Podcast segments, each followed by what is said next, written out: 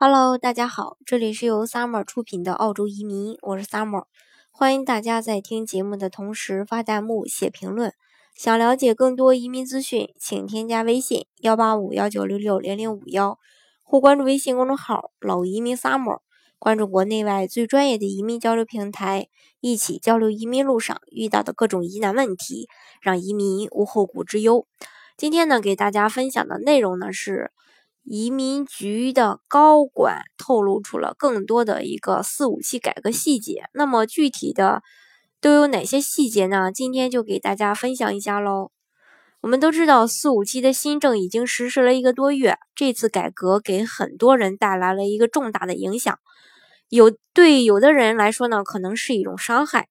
因为由于。有很多的细节问题，并没有一次性的解释清楚，很多移民甚至连移民局的工作人员也有些云里雾里。为了阐明问题呢，移民局先后发了几次文件。昨天呢，呃，这不叫昨天了，哦，对，是呃昨天的这个澳洲时间吧，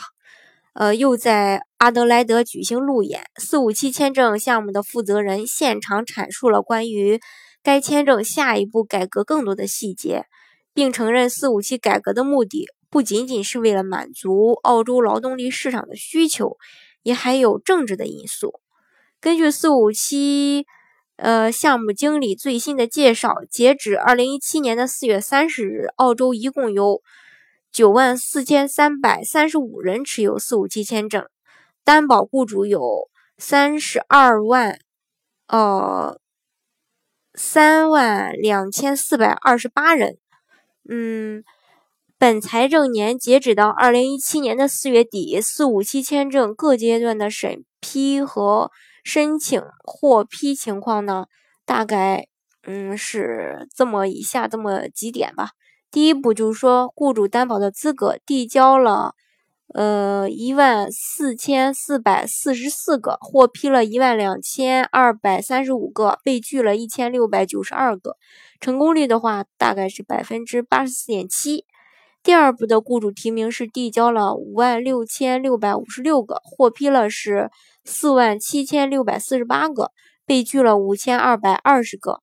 嗯，成功。成功率的话，大概是百分之八十四点一。第三步签证申请递交了四万五千零八十七个，获批了三万九千三百七十九个，拒签了两千零十一个，成功率是百分之八十七。总的来说吧，四五七签证每一步都有百分之十五左右的申请失败。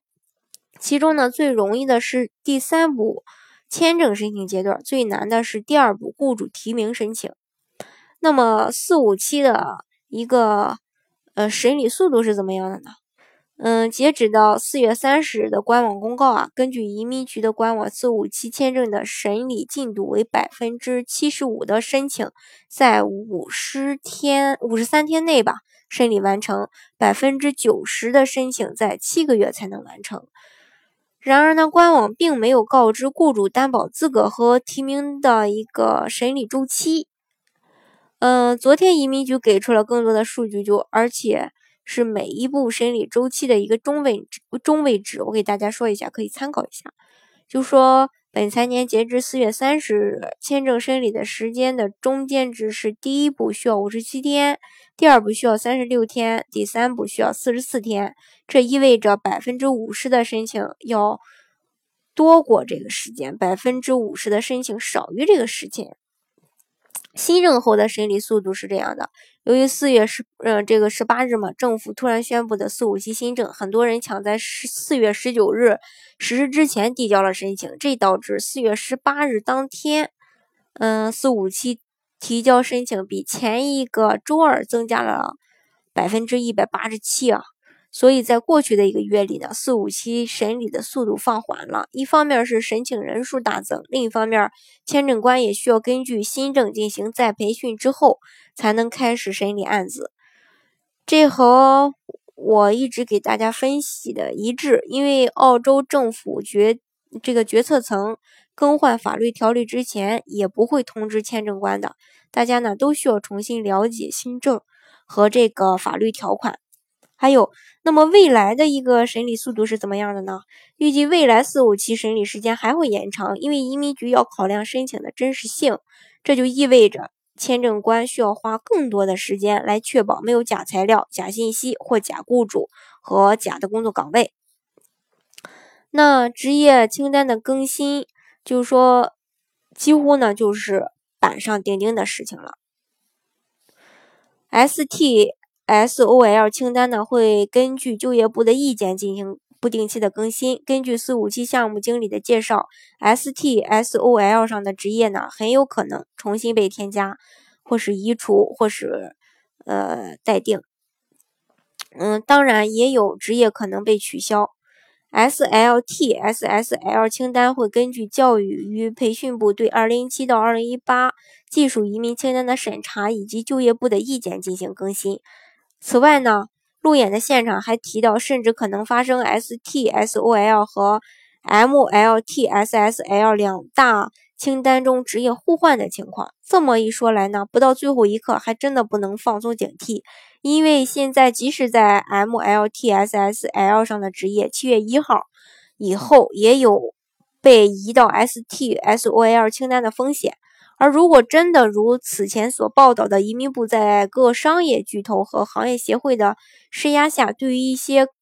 高优度先职业做出的调整，包括某些移除职业重回移民清单，以及某些 STSOL 职业平移到中长期列表，那这部分职业申请人将会因祸得福。所以，谁先笑到最后呢？都会在二零一七年的七月一日见分晓。从今年七月一日开始，必须提供无犯罪记录。通过高薪豁免英文的途径呢，嗯，有可能会被取消。雇主培训标准也会进一步明确。根据法律条款还在起草当中，一旦实施，会影响到七月以后所有提交的新申请。不过，七月一日之前提交的四五七高薪豁免，预计仍将按照现有政策执行，不受任何影响。二零一七年的十二月份开始，移民局会收集申请人的税号，这样移民局可以清楚的知道雇主是否有按时按照四五七工资要求支付薪水，以及申请人是否有违反四五七的规定，比如说除了担保雇主以外，还有为其他公司工作并领取收入的可能。另外呢，被取消雇主担保资格的雇主资料将会被移民局公开，也就是说，下一步找雇主最起码。呃，申请人可以知道哪个公司、哪个雇主是不具备担保资格的，对申请人来说呢也是好事儿。两年的 TSS 签证的 GTE 要求是这样的：二零一八年三月，TSS 签证将取代四五七签证，分为两年和四呃这个四年两个标准。其中，提名职业在 STSOL 上的申请人可以获得两年的 TSS 签证。这个签证需要满足真实邻居入境者的要求，而提名职业在 MLTSSL 清单的申请人可以获得四年的 TSS 签证，并且是可以转永居的。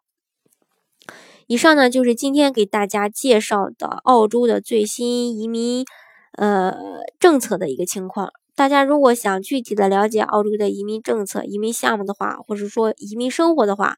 大家都可以添加我的微信幺八五幺九六六零零五幺，或是关注微信公众号“老移民 summer”，关注国内外最专业的移民交流平台，一起交流移民路上遇到的各种疑难问题，让移民无后顾之忧。